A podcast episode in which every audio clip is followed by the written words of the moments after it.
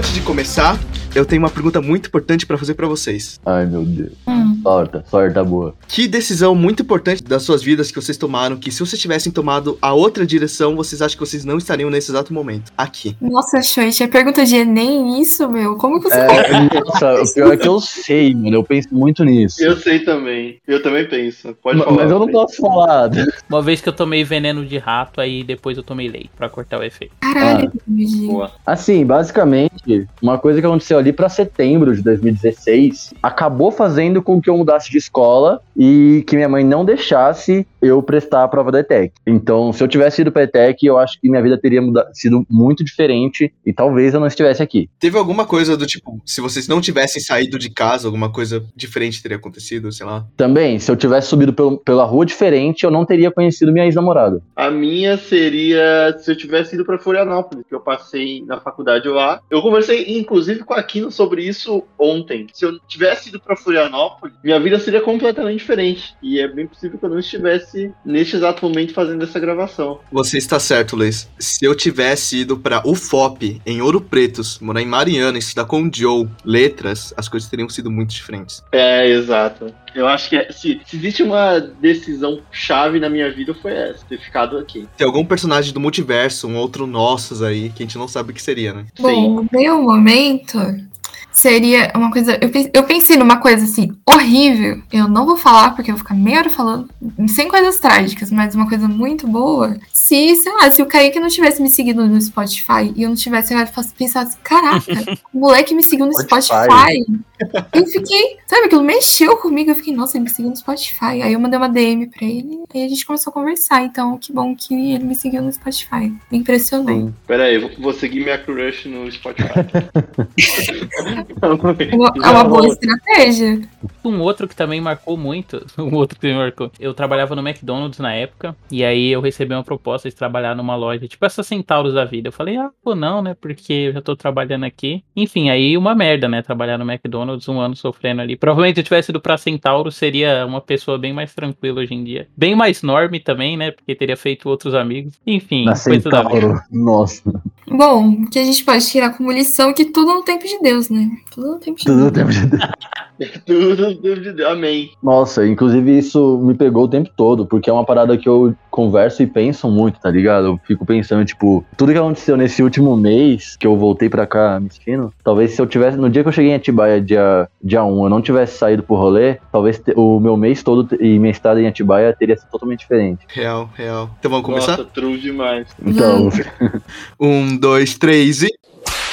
Bom dia, boa tarde ou boa noite, entusiastas de plantão. Aqui quem fala é o Fernando Schoit. Oi, pessoal, Ellen aqui, de volta, depois de um hiato de não sei quanto tempo. fala galera, Freitas aqui, estamos já aqui reunidos depois desse coma do, do podcast. Temos o outro que é fixo, mas não é fixo, tá pendente, que é o Luiz. Eu sou o fixo de Strondinger. É, Estou de volta, é, mais uma vez. Participo mais do que a Ellen. Participo mais do que Caralho. mas não sou fixo, ok? E já comecei nas quartas. Convidado Premium Plus. É, o, o outro convidado Premium Plus, que é o nosso David do podcast Pinguim Dançarino. Oi, gente, David aqui. Feliz de estar voltando pro Enthusiacast. Adoro gravar com vocês. Acho que é um formato dinâmico, assim. É um formato muito mais tranquilo do que com outros podcasts, né? E eu gosto do. Eu gosto da conversa, assim. E hoje vamos falar sobre o filme Tudo em Todo Lugar ao Mesmo Tempo. you can see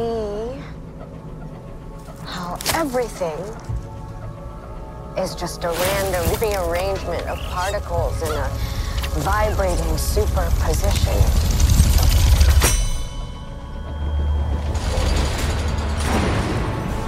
I have no idea what you are talking about, but I can.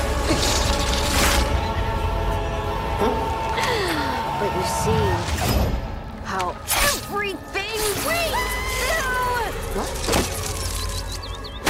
gets washed away in a sea of every other possibility. You're everywhere. You're like me.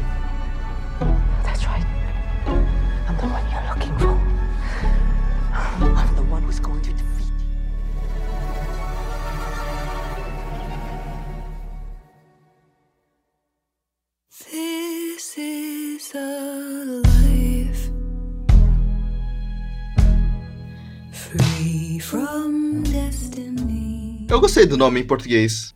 Eu achei que você ia falar, eu gostei do filme. É, Acabou, acabou o filme. Fala os créditos.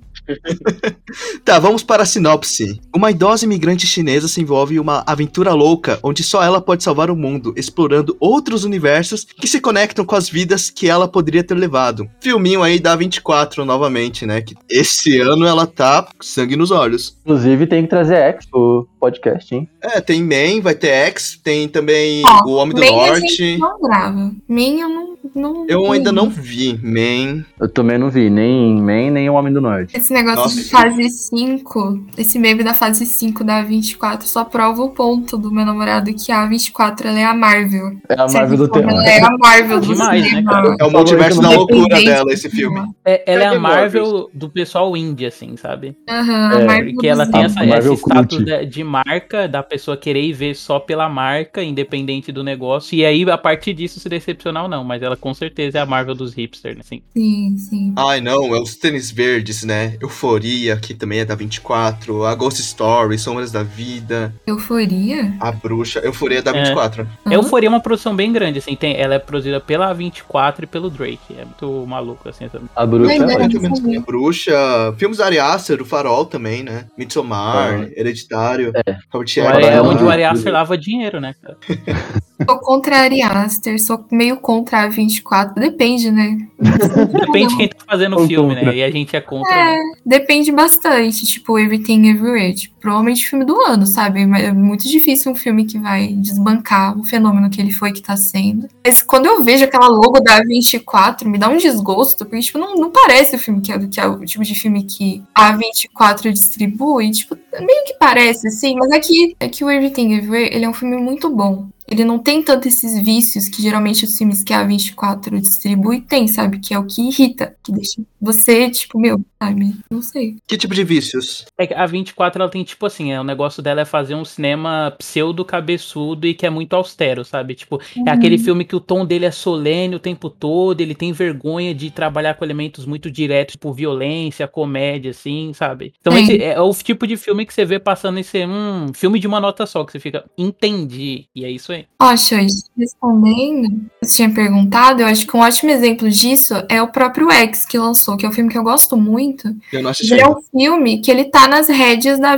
24, porque o Ty West, ele é um diretor que, meu, é um cara que tem uma puta visão sobre filme de terror. Dá pra ver que ele queria ir mais longe, só que o filme não vai, porque ele é um filme distribuído pela 24, sabe? Eles têm uma certa coisa pra vender. E é muito interessante que a 24 ela esteja agora tentando caminhar pros slashers, depois de ela ter destruído o cinema de terror com os filmes dela, tipo, sabe? Com essas coisas do pós-terror, assim.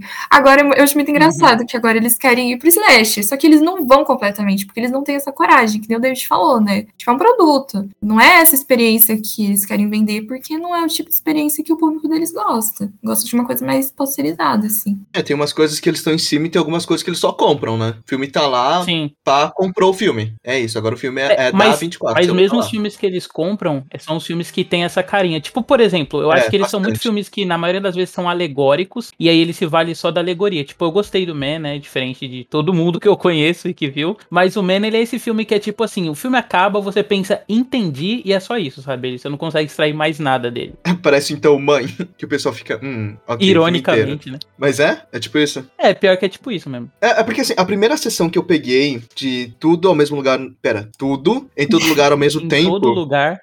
É, foi tipo assim, eu tava sem nada pra fazer depois que acabou minha faculdade. Eu saí, peguei o shopping, eu queria ver um filme e eu peguei a única sessão que tinha, que era essa. Na única sessão. Queria ver o filme faz um tempo, pá, tava no cinema, assisti. Cara, eu, eu, eu juro, a pri- minha primeira sessão, tava todo mundo meio que. Você olha assim pra, pra entre aspas, plateia que tá contigo. Eram os caras mais velhos, um pessoal tipo, hum, ok, cinema, sabe? Piada, pinto de borracha passando o pessoal, hum, ok, contemplação. Mas chegou na parte final, parte de drama, todo mundo chorando. Beleza. Aí, em outro momento, eu também, nossa, fiquei em prantos. Em outro momento, eu decidi de novo assistir o filme, porque eu tava com minha mãe, queria ver alguma coisa. Eu falei, vamos assistir esse filme e você vai gostar. Eu falei pra ela, você vai gostar desse filme. Minha mãe amou esse filme. E aí, quando a gente assistiu esse filme, já passou tipo umas três semanas, sabe? Por aí. Então o filme eu tava querendo ver porque eu sabia que ele ia sair do cartaz. Eu gostei muito da experiência de ter assistido ele no cinema. Foi uma experiência muito gostosa, sabe? Então a gente foi ver antes que ele saísse de cartaz. E eu juro, já que era tipo as últimas sessões e tudo mais, eu acho que ele já tava bem mais comentado, porque tava muito lotado o cinema. Cinema. Tava, tipo, muita gente lá. Nos primeiros dias não tava assim, mas tava muita gente lá, sabe? Também acho que pelo todo o hype que ele teve e tudo mais. E eu juro, foi muito mais divertido. Eu gostei muito da segunda vez. Porque o pessoal dava risada e, e, e tava se divertindo muito, sabe? E na parte de, de choro, era tipo. Não, não, não tava ouvindo, tipo, o pessoal fungando, que nem na, na primeira sessão. Era tipo, o pessoal tá, um pessoal ali no canto chorando, ah, ali no canto chorando. Uma cena de comédia, pá, cinema já explodiu, entendeu? Uhum. E foi muito mais gostoso ter assistido com essa galera um pouco mais nova, eu acho que tava lá também. Sim. É, eu acho que esse filme, tipo, até, né, indo na contramão, assim, de outros filmes da 24, é, ele tem muito uma coisa que os, os realizadores têm, que eles eram uma galera de clipe, né, então eles trabalhavam muito com essa coisa de estímulo, assim, mais popular e tal.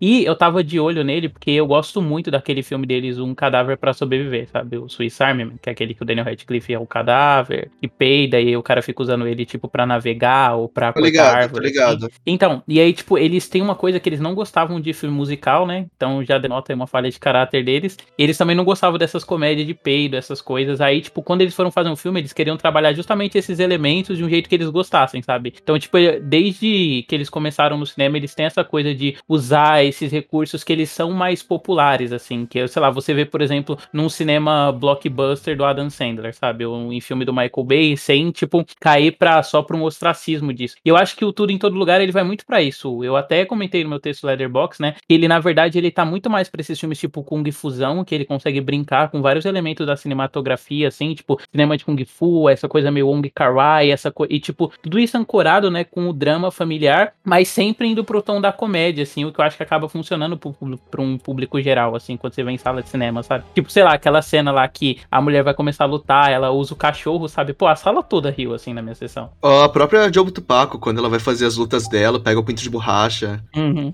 É, é engraçado que na minha sessão tava mais vazia. Tinha um cara que tava gargalhando. Cara, mano, ele tava rindo de todas as piadas, mas tirando esse cara, a sala toda, em raros momentos, deu risada. Eu também, em raros momentos, é, eu dei risada, mas é mais um, o meu humor que eu não. Eu não gosto muito desse humor. é, não sei se é pastelão, acho que não, não seria a palavra certa, mas esse humor mais bobo, sabe? Ah, pinto de borracha e tal. Não é, Nossa, eu ri Mas pra isso não é. Os que- adolescentes.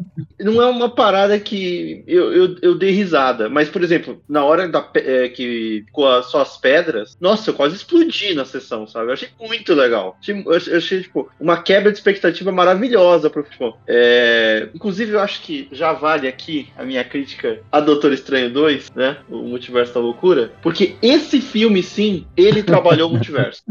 sabe? Porque ele não se importa, ele não se importa em, em- em colocar regras, sabe? Tem um universo que eles viram pedras. E acabou, sabe? Pedras sencientes que não fazem mais nada. E é super interessante. Isso já é interessante, entendeu? Isso isso foi maravilhoso. Eu vi que. Rapidinho, eu vi que em inglês, tipo, nos Estados Unidos, tinha tipo um letreiro mesmo, assim, quando as, as pedras apareciam. Tipo, ah, isso aqui, o, a letra branca é pra mãe, o preto é pra filha. E eu gostei muito que aqui no Brasil, quando eu fui no cinema, era realmente a legenda, sabe? Ela só mudava de lugar. Tava aqui a legenda mais pra direita, a legenda mais pra esquerda. Foi maravilhoso. Não, eu assisti com, com áudio em inglês também, provavelmente de um torrent de fora, e tava assim mesmo, era branca Sim. e preta do lado. Não, Mas, tipo, isso daí que o, que o Luiz falou, esse filme ele pega muito é na quebra de expectativa, né? O plot twist tá foda demais. Tipo, e tem isso da pedra, tem a outra que eles viram do nada, animação, dois desenhinho na hora que elas estão brigando. De repente elas viram duas pinhatas. Eu acho isso muito fantástico. Ele só vai brincando e foda-se. Nesse sentido, ele é bem Rick e Morty mesmo, né? Ele, tipo, ah, a gente vai usar, tipo, cada universo pra criar uma piada interna dentro desse universo, né? Tipo, só faltou ter aquele que as cadeiras usam telefone, usam pessoas como telefone pra poder pedir. Não, a primeira vez que mostra a salsicha é incrível. Porque a mão Uhum. dela fica toda. Porra, o Hakakuni foi a melhor coisa também. Puta.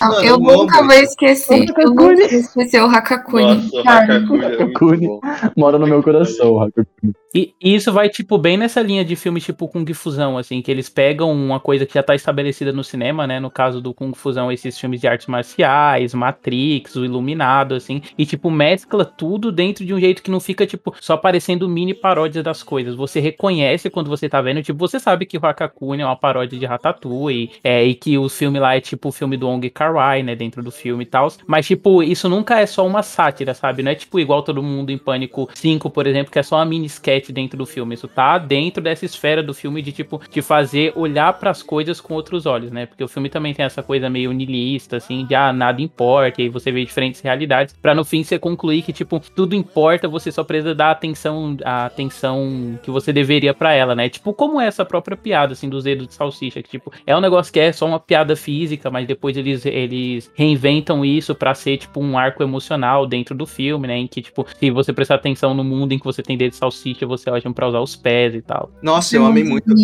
Você achar uma forma diferente de reagir às adversidades, né? Tanto que pra você ir pra outro universo, tem que fazer uma coisa to- totalmente inusitada no começo. E Uhum. a forma como vai mostrando tudo isso, na hora que ela tá aprendendo a lutar lá, daí isso, do- isso que você falou da, da, da mescla de lutas, né? Você vê uma parada meio Jack Chan também, na hora que vai misturando, eles vão brigando, vai mudando as realidades. Uhum. É uma mistura muito muito louca. E você vê essa parte psicológica, né, meio nihilista, e você, tipo, o filme já começa ali literalmente fazendo jus ao nome dele, porque tá falando do imposto, tá falando da sexualidade da filha, a relação dela com o pai, e daí de repente começa a vir tudo isso, o o Waydron do futuro, Alpha lá, Alpha Waymond. ele Alpha Waymond. Ele é. É, ele vem, mostra tudo pra ela, e daí no final você vê, tipo, ela, ela tinha um propósito, ela, na verdade, ela tava vivendo uma forma mais medíocre, a versão mais medíocre dela, que todas as coisas que ela foi foda, ela tentava ali, mas ela não conseguia, ela era só a dona da lavanderia, não desmerecendo o dono da lavanderia, mas era a visão dela. Mas já desmerecendo, né? Pelo comentário. Não, porque é o que o filme faz. Ela olha tudo, essas versões, ela, tipo, ela olha o marido dela primeiro como empecilho que impediu ela de ser aquelas coisas, e daí de repente ela tá nessa versão que tem ali um sentido diário, e enquanto a filha dela, que escapa de todos os sentidos, começa a elevar tudo, e daí quando ela também chega nesse nível, essa consciência superior, ela resolve agir diferente. Em vez dela querer o caos, como a filha dela, ela olha e pensa, tá, mas o mundo não faz sentido, que é que nem você se, se, se olhar no seu ponto agora, eu aqui na minha cadeira, vocês aí do seu lado, cada um olhando aqui nesse microfone, nesse, nessa gravação, e pensar, ah, o sol pode explodir a qualquer momento, pode vir um negócio e a gente morrer, mas a gente tem a possibilidade de mudança,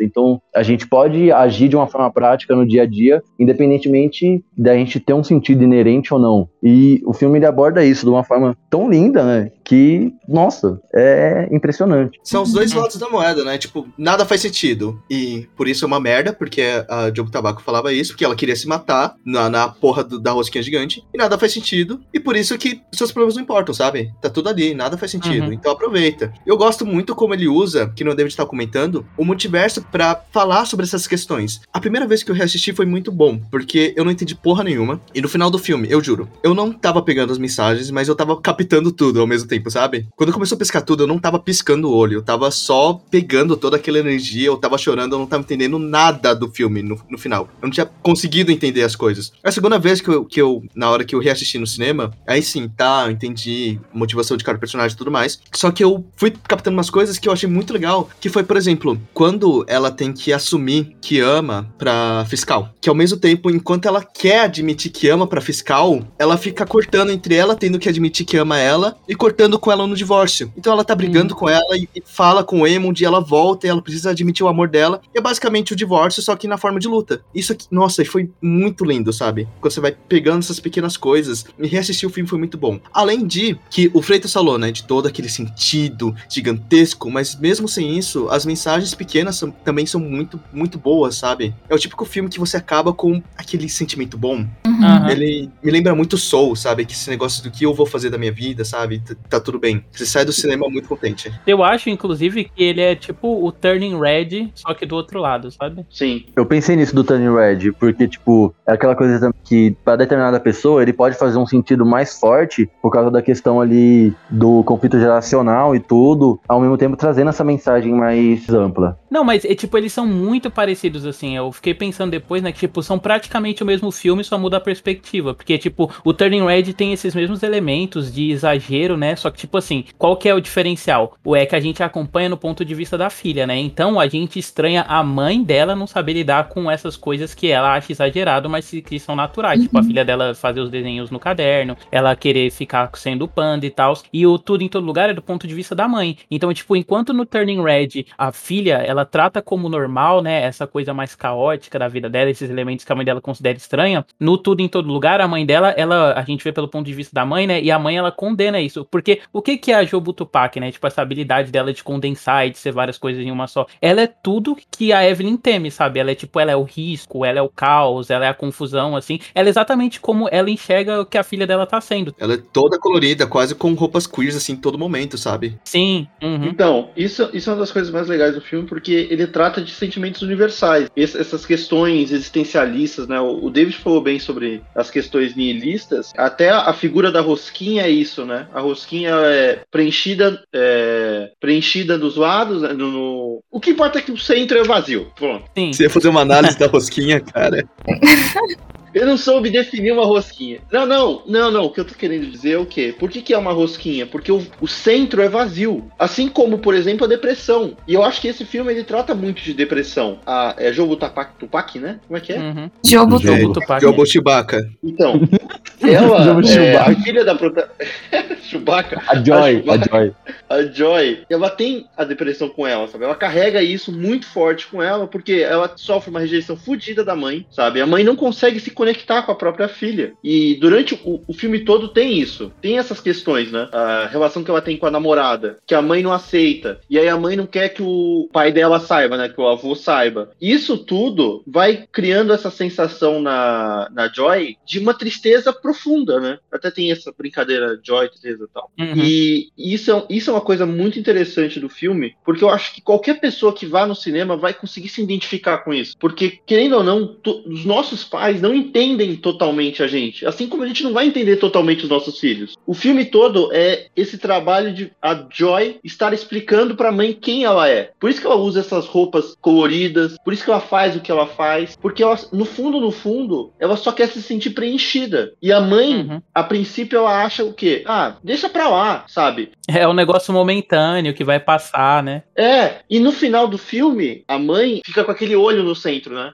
Que é Uhum. o quê? Preenchido no centro e vazio pro, pra fora. Que é ela entendendo a filha. E ela indo atrás da filha e falando: Não, eu te amo. Eu não importa o que você seja. Entendeu? Você é maravilhosa de qualquer jeito. Eu acho isso eu acho brilhante. E eu acho que qualquer pessoa que ver esse filme, ela vai se identificar de alguma forma. É aquele filme que todo mundo vai gostar. Porque vai se identificar de alguma forma. Menos, claro, as pessoas homofóbicas, né? Porque aí não tem o que fazer. Pessoas amarelas se identificam bastante, Sim, assim. Eu vou, eu vou contar por falar. conta própria. Porque Turning Red, a gente comentou, né? Turning Red tem isso também. Essa parte da, de conflito, da parte mais leste oriental com a parte ocidental, é muito presente, sabe? Acho que a Ellen também pode falar comigo, porque eu, eu sou amarela, ela é amarela. E eu consigo ver, por exemplo, meus avós, eu sei que eles são, são bem mais orientais. Minha avó é imigrante do Japão. E eu sei que meu pai, ele foi criado do jeito da minha avó, sabe? Então tem essa passagem pra mim que eu nasci no Brasil, sou completamente assim, fui criado pelo meu pai, pelos meus pais e é algo muito presente, sabe? Não só comigo, mas com todo mundo que eu converso que é amarelo também. É uma coisa muito presente essa parte da rigidez de não conseguir se expressar também. A gente tem, por exemplo, uma cena que todo mundo estranha um pouco, que é quando ela vai contar alguma coisa pra Joy no começo do filme. E ela vai, chega e fala: "Joy, vem cá, você precisa comer melhor, você tá engordando". Isso é uma coisa que eu já ouvi, sabe? É Muitas tão- vezes, porque é porque é uma coisa que acontece, sabe? É, é difícil um parente meu, principalmente quanto mais da parte asiática, não conseguir se expressar, não conseguir falar um eu te amo. Porque é uma coisa mais rígida, mais difícil, entendeu? Isso tá presente em Turn Red também. Pedir desculpa, é, é muito daquilo. Tem muito esse confronto do tradicional com um novo, né? Tipo, essa, essa transição do, do país que os personagens têm tanto em Turning Red quanto no Tudo em Todo Lugar, eles afetam muito eles, né? Ao ponto tipo, as pessoas, eles é, sempre é meio que essa crise de identidade, né? Porque os pais representam essa coisa mais tradicional, que é um caminho que deveria ser seguido, mas aí tem todo o lado do filho, né? Sempre. Famílias amarelas sempre tem essa coisa do trauma geracional muito forte, né? Tipo, Ai, as pessoas são insuportáveis na internet, né? Eu já vi gente falando, sempre, eu acho que foi com Turning Red, assim. Que, sabe, pessoas amarelas começaram a falar, tipo, nossa, esse filme é muito a gente, porque é óbvio, é sobre a gente. Aí vem umas pessoas falar, tipo, não, mas é uma narrativa universal. Tipo, sim, é uma narrativa universal, mas nem tanto assim, sabe? Tipo, e o Everything Everywhere, ele ainda é mais universal que o Turning Red, eu acho. Mas ainda eu acho muito, eu acho muito bonito esse movimento, assim. Essa coisa de discutir, porque que nem o Chute falou, cara. Essa coisa do trauma geracional, isso é muito presente. Porque principalmente se, se aqui no Brasil, né? Meu avô também, ele era imigrante. Meu avô, ele era um cara super rígido, meu. Ele era incomunicável com os meus tios, assim, com a minha mãe, sabe? Ele não era um, era um cara que ia conversar. E isso vai passando, tipo, minha mãe não é assim. Mas, sabe, tipo, é uma coisa que vai passando de geração em geração. Tipo, eu vejo isso muito em outras pessoas da família, sabe? O jeito que isso afeta na relação com os filhos, tudo isso é muito difícil. Eu acho, eu gosto muito do discurso do filme. Porque eu não sei, can- esse cinismo cansou já, sabe? Tipo, não é que cansou. Eu amo filmes cínicos, mas é porque eu acho legal esse movimento que tá tendo no cinema. Teve muito isso em Matrix 4 também, que é essa coisa de sem conflito, entendeu? Tipo, o conflito ele é resolvido de uma forma muito simples e de uma forma muito romântica, assim. Os dois filmes isso acontece, tipo, no Matrix o Neo, ele, ele se recusa a lutar praticamente, que é a mesma coisa que a Evelyn faz no final do Everything Uhum. Everywhere. Eu acho isso muito bonito, tipo, eu gosto muito desse, desse discurso que o filme tem, sabe? Parece que os filmes eles voltaram a acreditar nas pessoas, né? Tipo, a gente passou por essa fase no cinema americano. Isso é super bonito. É como se fosse um movimento antidistópico, né? De É. trazer o sonho, a, o sentimento positivo pra, pra, as coisas. Não é uma coisa vazia. Não é um discurso besta, tipo, ai, vamos todos ser felizes, sabe? Tipo, é uma coisa. Uma coisa muito forte. Te pega ali no emocional, sabe? Todo mundo que assistir esse filme vai se emocionar. Vai te pegar em alguma forma. Porque esse filme, ele, tá no título, ele tem tudo, entendeu? Então ele vai te pegar no emocional de alguma forma, qualquer que seja. Se você for de uma família amarela, meu amigo. meu amigo. Essa parte aí que eu tinha falado, tipo, tem muito a ver com o Turning Red, isso daí, de parecer geral, mas pega ainda mais se vocês são asiáticos. É, por exemplo, no começo do filme teve uma coisa que eu gostei muito, que é a primeira cena, ela tá fazendo Gohan, né? Ela tá fazendo um, um pouco de arroz e tudo mais na panela. Aí faz o barulhinho da, do Gohan, da panela. E é o barulhinho que eu ouço todo dia, porque eu como Gohan, eu como arroz todo dia naquela porra de máquina. E ela faz aquela música.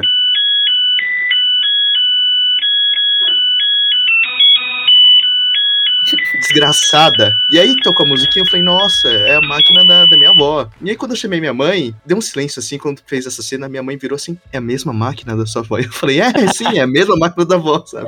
Nossa, imagina a Cara, experiência de ver esse filme com a sua Nossa, mãe. nessa parte você já choraria, eu acho. Eu não mostrei esse filme pra minha mãe ainda, mas. É, a, a pós-pandemia tá virando a- o novo cinema pós-Grande Depressão dos Estados Unidos, né? Todo mundo quer ser feliz agora. Não, eu acho que não é nem, tipo, pós-pandemia. Isso é uma coisa que eu já reparava que tava acontecendo, tipo, como um movimento na TV, principalmente com as séries do Michael Schur, sabe? Que é esse cara do The Good Place, Parks and Recreation. Tipo, porque a grande verdade é que o cinema estadunidense, pós 11 de setembro, ele entrou numa coisa de desconfiança, né? E de uma pseudo-seriedade, assim, que todo mundo era suspeito, né? Tem, e principalmente é, esses ataques a minorias e tal. Eu acho que passado esse tempo, né, do trauma deles, tipo, a indústria começou a se abrir mais pra outros criadores e outras possibilidades, assim. E o cinema meio que voltou a acreditar na magia, sabe? E nas pessoas mesmo que elas estão. Tipo, você não olha mais pro outro, né? Pra o diferente como algo a se temer, sabe? Sim, tipo, com um olhar mais de maravilhoso, de outras possibilidades que você pode alcançar e tal. Também porque lá nos Estados Unidos agora tá tendo um hate muito grande, sabe? Tá tendo uma desconfiança com os asiáticos muito grande nos Estados Unidos, principalmente por causa, principalmente de políticos que chamam o coronavírus, chamavam de o vírus chinês e tudo mais, e tava tendo um, um caos de violência muito grande contra pessoas amarelas nos Estados Unidos. Aqui no Brasil, bem menos, bem menos, mas nos Estados Unidos teve aquele caso do banho, vocês lembram da casa de banho? Sim, daquele tiroteio, né? O cara que chegou lá e matou várias mulheres que estavam naquela. Mulheres amarelas, né? Frequentavam. Então, então acho que é bem importante esse filme agora. vai de encontro, talvez, também, porque a gente vive um cada dia mais um mundo cada vez menor, né? O mundo tá diminuindo, a gente, é, com revolução tecnológica, com a internet, né? A gente se comunica muito mais, a gente tem mais informação, e eu acho que as pessoas, elas pedem mais por representatividade. Tipo, é muito legal poder aqui ficar ouvindo o Choit, a Ellen falando sobre representatividade, sobre estar na tela, porque eu acho que até, vamos dizer, 2010, a representatividade era uma coisa muito menor comparada hoje em dia. Hoje em dia, a gente cobra muito mais, né? Filmes como Pantera Negra, Capitã Marvel, Mulher Maravilha, foram filmes que há 30 anos atrás não teriam, porque o cinema eram pessoas brancas, né? Geralmente homens brancos, mulheres estavam muito. já, já estavam à parte, e aí você coloca pessoas negras, amarelas, ainda mais pra fora do cinema, né? E hoje em dia a gente cobra por isso, a gente cobra por representatividade. É uma questão até econômica, sabe? É, Hollywood tá vendo que. Beleza, tem 35 nerdolas que vão reclamar se Capitã Marvel for negra. Só que vai ter mais 3 milhões de pessoas que querem ver a Capitã Marvel negra, sabe? É uma questão econômica também. E junto com isso, a gente vê o, mundo mudando a- as questões sociais, porque a gente a não pode esquecer que na década de 90, queda da União Soviética, né? O sonho socialista, comunista deu uma diminuída, acabou esses conflitos e a questão social foi esvanecendo um pouco também. E aí a gente agora, depois, principalmente da pandemia, a gente vê a importância é, de uma ajuda econômica, de políticas sociais, e isso tudo se reflete no cinema, sabe? Uhum. Essas questões, esses filmes que tratam de questões sociais, né? Tratam de depressão, tudo isso tá vindo junto de encontro com essa ideia que é, cara, esse capitalismo que a gente vive hoje em dia eh, já deu, sabe? As coisas não estão dando certo, não vão melhorar dessa forma. E aí o cinema começa a entregar um, futuro, começa a demonstrar, ó, existe uma outra saída, entendeu? Eu acho que isso também vem muito de uma nova geração de autores que estão se formando, né? E que é uma galera que já cresceu com acesso à internet a outras coisas. Porque, por exemplo, o Tudo em Todo Lugar, né? É uma. É, tipo, ainda são um filme. É um filme que ele é dirigido por uma dupla de diretores homens e tal. É, o Turning Red, por exemplo, já é de uma diretora sino-americana. É, e eu acho que, tipo, é, eles acabam tendo a mesma referência, né? Que é essa coisa do cinema asiático e de ter crescido assistindo anime. Eles até falaram que a grande influência deles, né, pro Tudo em Todo Lugar, a ideia era fazer um filme estrelado pelo Jack Chan, sabe? E é que era uma grande referência pra Foi eles, assim, que da hora eles pra assistindo e tal. É, eles fizeram um Jack É. Chan feminino. É, esse que é o legal, né? E aí foi até, é até engraçado, porque eles mudaram, porque o nome da protagonista era o mesmo nome da atriz, assim, antes da atriz entrar pra fazer ela. Aí eles mudaram pra Evelyn, né? Porque eles não queriam que as pessoas olhassem e pensassem, pô, é um filme da Michelle falando sobre a vida dela. Até porque tem aquela realidade, né? Que ela é atriz de filme e ela também é, é lutadora de artes marciais. Nossa, o momento Nossa. que eu, que eu me, me caguei de chorar nesse filme foi. Ai, gente, sério. Primeira vez que apareceu o Waymond, a lá o Wong Kar Wai, assim, eu comecei. Eu não, eu falei, meu, esse filme não vai fazer isso. Foi lindo demais. Não vai meter o. Qual que é o nome do filme do Wong Kar Wai? O In the, é, in the Mood of Love. The Mood for Love. Eu falei, não vai meter essa. E, porra, ele mete essa, só que, meu, muito lindo. Aquela frase, né? Acho que é um, das- um dos momentos mais replicados do filme. Quando ele fala pra ela, tipo, em outra vida, eu adoraria ter passado, tipo, a minha vida. Nossa. Vem, tipo, lav- lavando roupa e pagando impostos com você, sabe? Com aquele filtrinho, assim, aquela coisa verde, aquele óculos, assim, o Wong Kar Wai. Eu falei, nossa, me pegou. E ele é um ator muito bom, o, o Waymond. Nossa, porque ele é absurdo. Eu gosto muito dos filmes que ele fez. Quando, quando eu era criança, eu gostava muito dos filmes em que ele tava. Que era Indiana Os Goonies. Indiana Jones. Eu gostava muito dos dois. Não, é sério, eu ficava muito reassistindo esses dois sem parar. Quem, quem me conhece sabe que eu sou muito fã de Goonies. E ele faz o Dado, né? Ele faz o Data. E ele também faz Indiana Jones. Então, tipo, ver ele voltando pro cinema, assim, com força, sabe? Que ele tava muito tempo fora. Ele só fez papel quando ele era criança, né? Ele, acho que ele fez um, um, um filme, assim, quando ele ficou mais velho. Recente até. Que é aquele. Acho que a gente falou naquele em um dos episódios que é Fighting Ohana, ele fez. A gente falou no episódio, acho que compilação dos filmes de 2021. E agora ele tá de volta aqui e tá muito bem. Nossa, é muito, muito boa a interpretação dele. Quando ele vai de Alpha Waymond pra Waymond, você percebe. A expressão dele, a voz dele é muito boa. É uma coisa é, que todos os atores têm isso, né? Tipo, esse filme. é, não, os atores são muito bons e você vê essa diferenciação. A. É, é Michelle o nome dela? É, Ah. Michelle. A Michelle, você, você sabe como ela tá em cada, em cada universo, porque é muito perceptível. Parece que, tipo, foi um filme que deu a oportunidade dela trabalhar cada forma de atuar dela, cada expressão dela, e pegou muito bem. Fica bem nítido, assim, né? A a referência, tipo, ao, ao Tigre e o Dragão e aos outros filmes que ela fez, assim. Acho que casa muito bem, assim, com a atriz e com a personagem, né? Acho que todos aqui estão muito bons. A Jamie Lee Curtis também, fazendo a fiscal também. Cara, Jamie Lee Curtis, parece que eles atenderam um pedido meu, assim, tipo, sei, parece que eles fizeram pra mim, colocando a, Jim- a Jamie Lee Curtis. Meu, é muito boa. Ela e a Michelle Yeoh, elas têm uma química, nossa, absurda, sabe? Parece que elas são amigas de décadas, assim, sabe? Aquelas senhoras que são amigas, assim, desde sempre. e aí elas vão... Fumando pod. É, ela fumando pode. Muito bom. O Gong Gong também, o avô. Tá todo mundo muito bom nesse filme. Eu gostei dessa essa oposição, porque tipo, a Evelyn é uma personagem assim, é, meio homofóbica ali com a filha, não, não compreende. E daí, de repente, que odeia a fiscal. Daí ela tá num universo em que ela é, tem um relacionamento com uma mulher e é a fiscal. Ou seja, tipo, como se fosse o pior pesadelo dela. E, e ela ama a fiscal de uma forma muito sincera. É muito lindo. Uhum. Nossa, eu gosto muito também da Stefan, Stephanie acho que é assim que se pronuncia, né? Eu já curto muito ela em Marvelous Miss Maisel, assim, que ela é a namorada do Joe, que é o antigo marido da protagonista. E aqui eu acho que ela pega muito bem, tipo, Esses Maisel? ah, acho que é a partir da terceira temporada. Ela é a namorada do Joe, sabe? Ah, eu parei na segunda.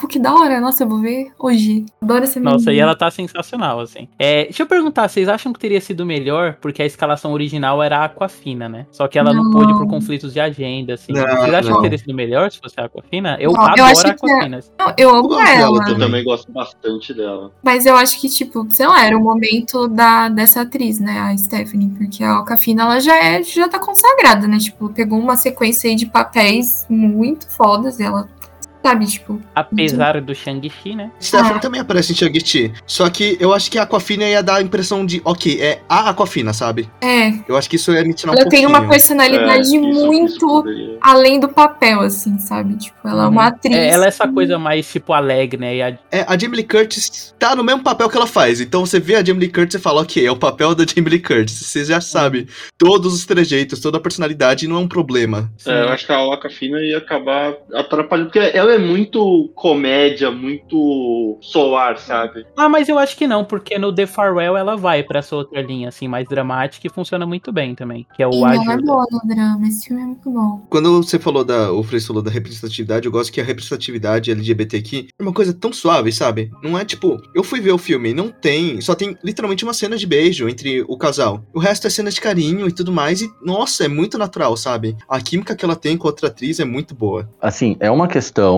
porque tem toda essa coisa com o avô, mas não é uma coisa, um enfoque ali, né? Não precisa, tipo, é aquela coisa de você naturalizar, você não precisa fazer um filme sobre isso. Você coloca a pessoa lá e tudo bem. E não precisa ficar discutindo, dando uma ênfase e talvez até colocando identidade e tudo, como se fosse. Não, não chega a falar, ela tem um relacionamento com a mulher, mas não chega a falar se ela é lésbica, qual bandeira ela, ela tá dentro. né, tipo, eu sou muito... É. Eu sou muito cínica dessa representatividade que a gente. Sabe? Porque, assim, a representatividade que a gente conhece hoje não é uma representatividade de verdade. Eu nem sei até que ponto uma representatividade ela é realmente válida, porque o que a gente tem é a Disney colocando pessoas negras pra interpretarem os papéis e tipo assim, tá, mas e aí? Vai fazer o que com isso, entendeu? Tipo, é legal, pô, é muito da hora saber que quem vai fazer a Ariel é uma menina negra. Mas é aquele efeito, tipo assim, sabe? Você acha que a Disney tá colocando esses atores, ela, ela tá dando espaço pra esses atores deliberadamente porque ela é muito boazinha? Não, é porque isso dá dinheiro. Não, não falando que, tipo, identidades são. Que, tipo, identidades são que dão dinheiro, assim, mas é porque eles têm esse processo de capitalizar em cima das nossas identidades, sabe? Sim. Tipo, capitalizar em cima do que a gente é. Sim, sim. Quando eles colocam uma pessoa negra pra fazer um papel, uma pessoa LGBT, o que que isso vai fazer? Isso vai gerar burburinho. E aí, isso vai dar mais atenção pro filme deles. Por exemplo, o filme do Buzz Lightyear, ninguém viu essa merda desse filme. Mas todo mundo comentou o tal do beijo. Nossa, meu Deus, o beijo Tem, uma, tem um Lésbico segundo tem beijo. um, um milissegundo de duração e isso gera buzz. Então, tipo, Eu- eles capitalizam. Buzz no Buzz Lightyear. É, nossa, Ironicamente, né? não foi É, filme. intencional. Essa não foi intencional, juro. Entende? Então, tipo, Não muda, pra mim, tanto faz. Tipo, por exemplo, Pantera Negra. Eu acho que é um filme que. não, Pantera Ele vai Negra até é um em um milhão. Assim, tipo, é uma agulha no palheiro. É É. uma coisa muito Só, difícil. é, exatamente. Eu acho que Pantera Negra ele é uma exceção. Só que, querendo ou não, a representatividade tá lá. Eu acho que poderia ser melhor? Poderia ser melhor. E, tipo, entra naquele assunto de, ah, ah, ent- então é bom a Margaret Thatcher estar no poder porque a gente tem representatividade feminina, né? Tipo, também não pode ser Não, assim. não, não. assim, Sim, difícil. sim, sim. Mas eu acho que a gente tem que levar em conta, por exemplo, que eu acho que é melhor ter do que não ter. Então é melhor ter Ah, Mas Uma- o ter não é tanta coisa assim. uma das Arial- contas, tipo, No porque no, no final das contas, é melhor que tenha, sabe? Ter uma Arial negra é melhor do que não ter uma Arial negra, entendeu? Porque Sim, sim, sim. eu gosto muito da ideia da Ariel Negra, mas tem situações que eu literalmente preferia que eles não enfiassem pessoas racializadas no meio, porque se for pra enfiar e fazer trabalho. Sim, do concordo, concordo. eles só se importam com, com dinheiro, entendeu? É, querendo ou não, é, é a regra do jogo. A gente, por exemplo, eu acho que tudo em todo lugar ao mesmo tempo, ainda assim é uma exceção no cinema norte-americano, entendeu? Ah, eu acho que não. Eu acho que, tipo, nesses filmes independentes, assim, eu acho que nem faz tanto sentido essa discussão, né? Porque em Não, cinema independente, beleza, no cinema mais sim. autoral, a gente vê isso recorrentemente. Aqui, esse é um filme que ele furou a bolha, né, do cinema independente, assim, tanto que a gente tá comentando aqui. E aí a gente tá discutindo isso em cima, mas, tipo, dentro de um cinema alternativo, pautas LGBTs, né, pautas de negritude, sempre Não, foram uma recorrente, sim, né? claro. É, beleza, do cinema alternativo. Mas, por exemplo, eu levei o meu pai pra assistir o filme. E ele não entendeu absolutamente nada do filme, assim. Ele ficou boiando muito forte. Então, meu pai tem Ah, 62 mas anos, aí, ele, né? ele boiou legal. assim. Então, é, esse, mesmo que esse filme tenha uma representatividade legal, ele não vai conseguir chegar no meu pai como, sei lá, por exemplo, um Pantera Negra ou, sei lá, um Vingadores. O meu pai assistiu Vingadores, sabe? E eu acho que é importante ter representatividade de Vingadores pra uma pessoa desse público, entendeu? Sim, então, mas seu pai, por exemplo, poderia assistir um Apollo Creed, gostar, e ele é um filme que lida muito Sim, melhor do que isso sim. que 90% desses outros filmes que a gente comentou, Sim, sabe? sim, eu, eu, eu, tô com- eu, eu concordo, mas eu, eu acho que, por exemplo, até Creed, eu acho que é um filme, assim, um pouco de bolha. Tem gente que, não, que não- realmente não gosta, sabe? Se você vê, pegar o top 10 bilheteria, Creed não tá lá, entendeu? O que tá é Vingadores, Star Wars, DC, entendeu? É, mas aí é mais por um fator de franquia, sabe? É igual, sei lá, por exemplo, agora, né, nos é, esses últimos filmes de Harry Potter, eles estão tentando discutir pautas é, racializadas. E a gente tá vendo que não tá funcionando, Ah, assim, entendeu? Então é melhor o quê? Tipo, ah, eu vou transformar a Potter. do Voldemort que é, a- é morta descabeçada asiática. É melhor ter essa personagem asiática que vai ser morta violentamente do que não ter? Eu não sei, entendeu? Eu acho que não. É tipo um filme de terror que bota o cara racializado pra matar ele no- Sim, na sim. primeira oportunidade. E faz até piada agora nesse pós-terror. Ah, eu sou o cara negro, eu vou morrer, eu tenho certeza que eu vou morrer, sabe? Eu adoro o Baba 2 que ele fala, eu achei que ia viver mais nessa, nesses filmes pós-Jordan Peele.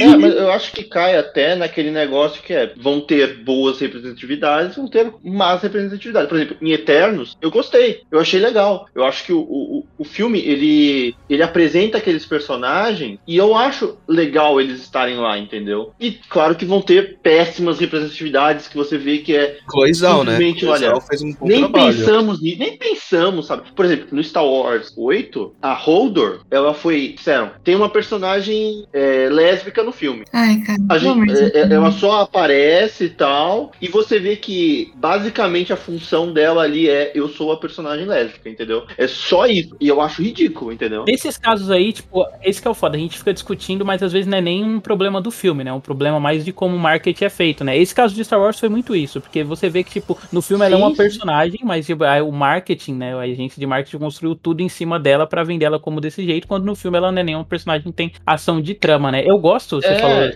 a gente tá falando de representatividade, eu gosto que a Joy, ela tem essa coisa, tipo assim, eu, ah, cara, esse é um tropo que tá me pegando, assim, cada vez mais, que é o personagem LGBT que, tipo, ele tem esses problemas paternais e ele fica, tipo, usando muita roupa grossa pra, tipo, tentar esconder o corpo. Não sei se já pegaram isso, tipo, no, na Uhum. série do Chuck tem isso também, o Jake é, é o gay que gosta de terror, né, praticamente. Ele é meu filho. Moleque é meu filho.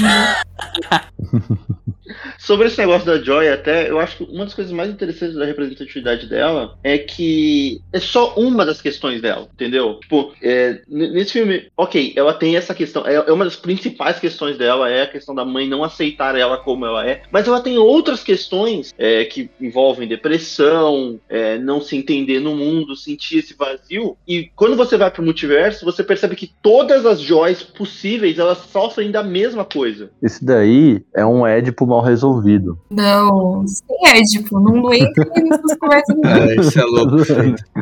Tô zoando. Sabe o que que amarra tudo pra mim? Tipo, a- O ponto-chave pra mim é o seguinte: a gente sabe quando um filme tá sendo honesto e quando ele tá sendo caloroso, a representatividade dele. E nem a representatividade, sabe? Tipo, a Joy, ela não é uma personagem que ela é uma representatividade, sabe? Ela é só uma menina amarela. Ela não é uma representatividade que criou Uhum. essa coisa, tipo assim, como se a presença de pessoas LGBT, pessoas racializadas fosse representatividade, mas não é. Não é esse o ponto. Pra mim, é muito fácil reconhecer quando o filme tá sendo honesto, que nem o Everything Everywhere, sabe? Tipo, ele não tá cumprindo uma cartilha querendo agradar todo mundo, querendo, tipo, agradar, capitalizar em cima da gente. Tipo, ele é um filme que ele mostra tudo de uma forma muito natural, extremamente natural, é totalmente relatável, totalmente relatável. Qualquer pessoa LGBT assistindo esse filme. É muito difícil uma pessoa LGBT não ter problema com os pais, convenhamos, né?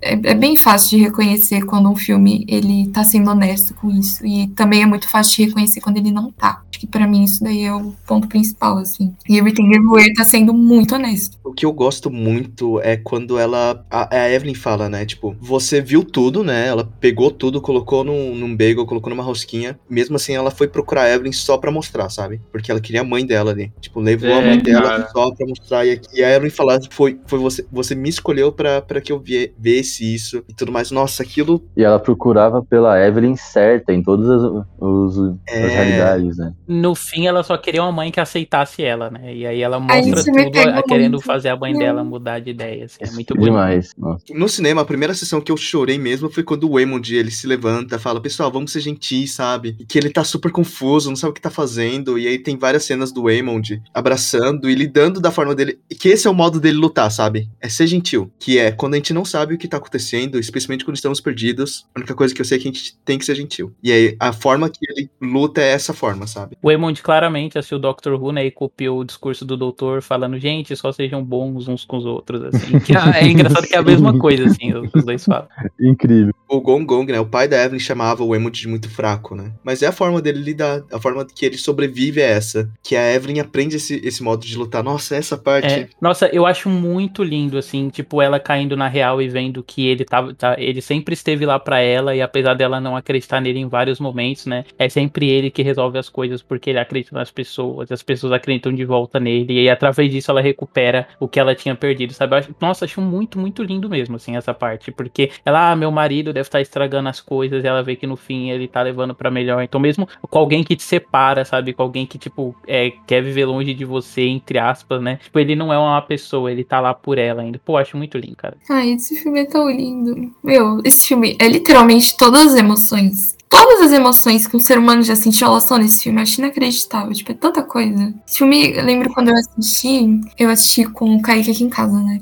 O Kaique, ele tem dessas neuras, às vezes, dele pensar que ele não tá aproveitando o filme o suficiente. Eu fiquei, tipo, meu, ele vai pirar com esse filme então, né? Porque esse filme é informação a todo momento. Tipo, se você perdeu uma coisa, benção, entendeu? Tipo, pula pro próximo. Reassistam, reassistir é muito bom. É, isso que eu tava pensando. Quando você falou no começo que você reassistiu, eu fiquei pensando, tem que reassistir esse filme. Tipo, vou dar um tempo ainda, né? Que ainda tô ele, com ele fresco na cabeça. Mas ele é um filme que é praticamente obrigatório você reassistir ele, né? Pra você. Porque tem muita coisa. Tem muita referência, tem muita coisa interessante dentro dele. Eu acho muito legal. Essa experiência. Meu, você sai desse filme, você sai desse filme catatônico. Assim, eu saí desse filme, tipo, meu, muita informação. Calma.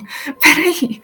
Eu fiquei sentado no meio do shopping, sozinho, só, só, refletindo. Eu fiquei, nossa, ok. Porque eu, eu não entendi o filme. Eu vou sincero, eu não entendi isso aqui. Ao mesmo tempo que eu entendi, eu, eu captei, eu parecia uma esponja. Quando o Flash começou a ter vários Flash, várias realidades, eu tava só existindo na cadeira, eu tava chorando, eu não sabia o que tava acontecendo. Eu falei, que porra tá acontecendo? Eu só sabia que eu tava extremamente emocionado, sabe? E aí eu chorava, e aí aparecia a porra do Hakakuni, eu dava risada, e aí eu chorava de novo. E aí do nada cortava pra mão do salsicha dar risada, e eu tava. É, é- é uma experiência. É uma experiência esse filme. E React é muito bom porque tem pequenas coisinhas, sabe? Por exemplo, tem uma cena muito simples, que é quando eles estão indo lá ver a fiscal. Que a, a Evelyn passa de carro na frente de, uma de um cara que ele tá com a placa de pizza rodando. E aí a câmera dá um foco nele. Só. E pra quem já assistiu o filme, eu tava assistindo, ah, então foi daí que ela pegou e tal, ela se lembrou, sabe? Pequenas coisinhas que vão construindo. Ele é muito amarrado, ele é muito fechado. Quer dizer que, não sei se vocês viram que os diretores eles falaram que eles têm uma grande influência em Matrix. Matrix. Matrix. Eles o falaram Daniel até que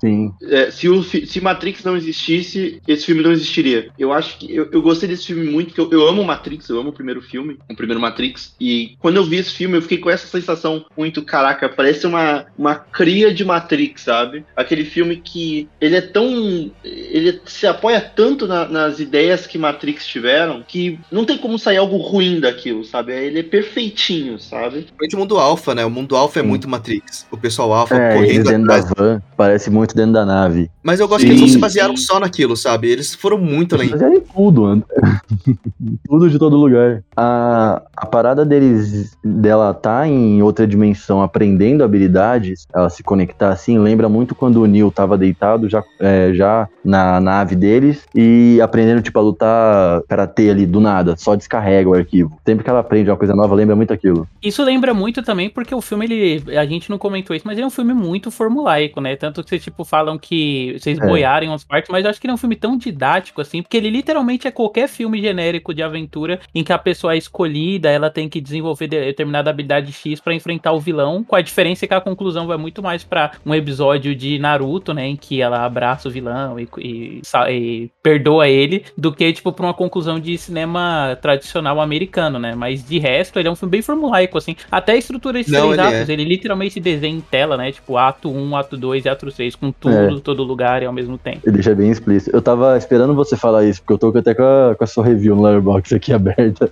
Eu tinha visto você falando que é a narrativa sobre o escolhido que tem que aprender a usar seus poderes e lutar contra o grande mal. Isso é perfeito. É muito bem feito. É muito bem feito, cara. Cada, cada partezinha, cada coisinha que ela vai pegando é muito boa. O final também, eu amo a conclusão do- desse filme. Enfim, a gente pode ir pras notas? Creio sim. Então vamos lá. Quem quer começar? Manda. Eu gosto de ficar por último. Eu começo. Vai lá, Luiz. Eu começo. Eu amei o filme do início ao fim, assim, eu quero assistir de novo e eu espero que eu encontre algum cinema que ainda esteja passando, porque eu acho que esse filme, se você não assistiu, vá num cinema, porque o filme é muito bom no cinema, é muito gostoso, sabe? A tela grande é perfeita pro filme. Eu acho que o filme, ele, diferente de outros filmes que eles se apoiam ou muito no drama ou muito na ação, não conseguem misturar muito bem. Eu acho que esse filme, ele é esse amálgama tão perfeito de drama e ação, e, e os dois, eles se conversam. O drama se apoia na ação, a ação se apoia no drama, como o Shoit até falou um pouco antes sobre quando ele, tá- ela tá falando do divórcio e a luta, que aquilo eles são paralelos, né? É, é uma, é uma metáfora, né? É uma alegoria para a questão do término, né? Pra, eu, eu acho que esse filme ele tem esse roteiro tão perfeito, tão bem pensado, que quando eu saí do filme eu fiquei pensando, como que alguém concebe uma coisa dessa, sabe? Como é que a pessoa consegue ir construindo essa ideia e colocar na tela de forma tão maravilhosa, entende? E eu acho que esse filme vai ser esnobado no Oscar. Eu nem sei se esse ano vai ter algo melhor do que isso, porque,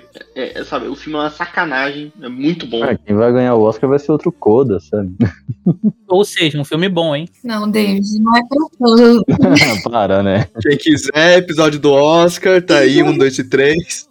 Então eu acho que se talvez quando chegar o Oscar ano vem, pode ser que por algum milagre esse filme seja lembrado, porque também tem esse negócio de filmes tão é, lançados, tipo, no meio do ano é meio difícil quando chegar lá no Oscar as pessoas se lembrarem dele, sabe? Mas eu gostaria que esse filme fosse lembrado, que esse filme ganhasse o Oscar, que a Michelle Yeoh ganhasse tudo, o universo, entende? E pra mim então é um 10 de 10. Passa a bola pra quem?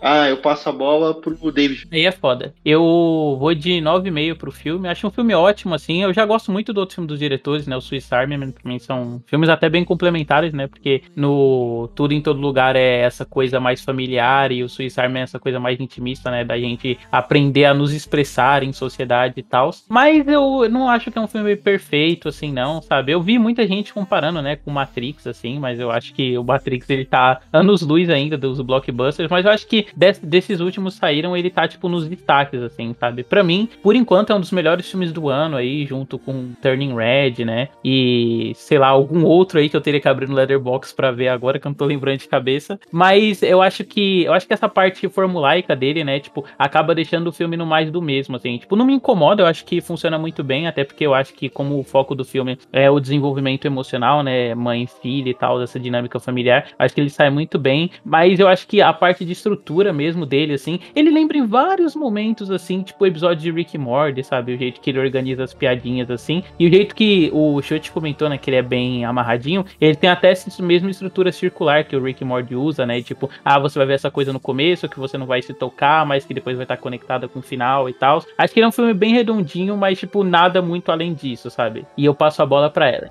Bom, é, quando eu assisti o filme, eu terminei ele, e ele é aquele tipo de filme assim. É porque eu- às vezes eu dou muito nota na base da emoção mesmo, assim. Acho que, não sei, não se tem jeito certo dar nota. Mas é um jeito bem justo, sabe? Você pega na emoção, assim, você fala, não, esse filme aqui, ele merece. Eu lembro que eu dei cinco estrelas pra ele.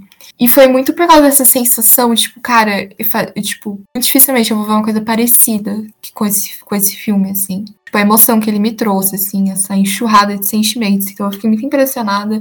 Mas eu acho que se eu fosse reassistir ele, eu não ia ficar tão impressionada assim, sabe? Porque ia perder esse elemento da surpresa, assim, esse elemento do hype e tudo, assim. Eu acho que eu não ia ser tão obcecada por ele. Na verdade, tipo, eu não sou tão obcecada com o filme. Eu tava até falando com o Kaique esses dias, que ele não é um filme que eu pensei muito nele depois, sabe? Tipo, não foi um filme que ficou muito comigo. Tipo, foi mais aquela coisa da hora, assim. Eu me super emocionar e tal. Então.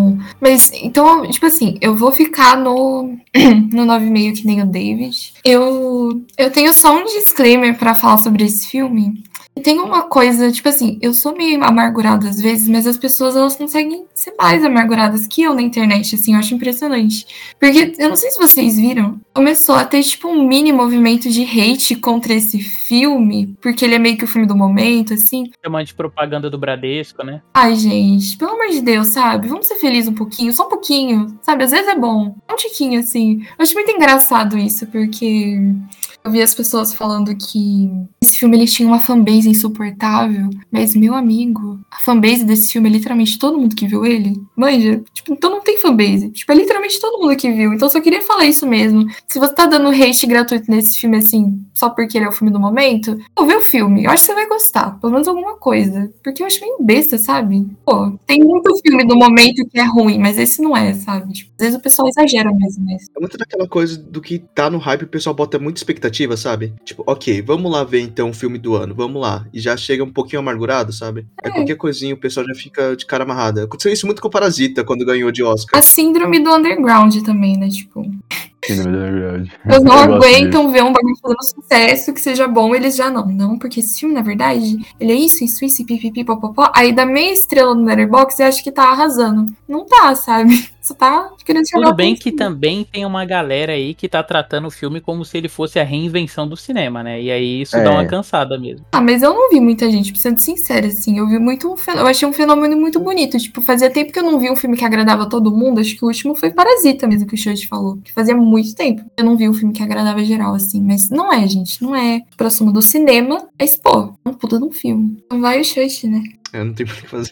ok, Freitas, vou deixar o último lugar contigo. Obrigado. Eu acho que esse filme, ele é muito pessoal. É um dos poucos filmes em que eu pego e falo, ok, esse é um filminho queridinho que você bota, assim, sabe? Você, você- o que você quer ter como se fosse um livro que você leu e você quer comprar o livro só pra você ter no seu estante. Você lê a hora que você quiser e tá lá contigo, sabe? Esse livro é meu. Eu tenho esse mesmo carinho por esse filme. Foi um filme que eu saí do cinema com o coração um pouco palpitando, eu tava ainda lá e eu tava ok. E aí eu fui comer e eu fiquei pensando e pensando. E aí, quando eu fui reassistir, eu gostei mais ainda. Eu não me esqueci da primeira sensação, que nem a Aline tava falando, que provavelmente ia acontecer. E eu comecei a ter um carinho muito grande, porque eu acabei tendo o mesmo gosto, sabe? Foi uma coisa que eu sinto que. Sabe aquele comfort movie? Que você vai assistir e você, ok, nossa, legal, sabe? E é a mesma coisa que eu tenho esse sentimento com Goonies, por exemplo, com alguns filmes de Indiana Jones, De Volta pro Futuro, alguns filmes meio antigos, assim, que você assiste comfort movie. Tá lá do jeito que você quer e você sabe o que vai acontecer. É aquilo lá. Eu gosto muito desse filme. Ele conversou muito comigo, conversou muito com minha mãe. Minha mãe foi no carro conversando comigo sobre o filme, foi muito legal. E ele é um filme muito gostoso. Eu, eu gosto desse tipo de filme com essas mensagens, sabe, muito positivas. É uma coisa que eu tô dando uma nota muito pessoal, mas mesmo assim, eu acho que até a parte técnica eu gosto tudo, de tudo que tá nele, sabe? Então, ele é um filme que é a primeira vez que eu acho que eu vou dar no podcast essa nota. É um filme, pra mim, que é 10. Primeira vez, nossa.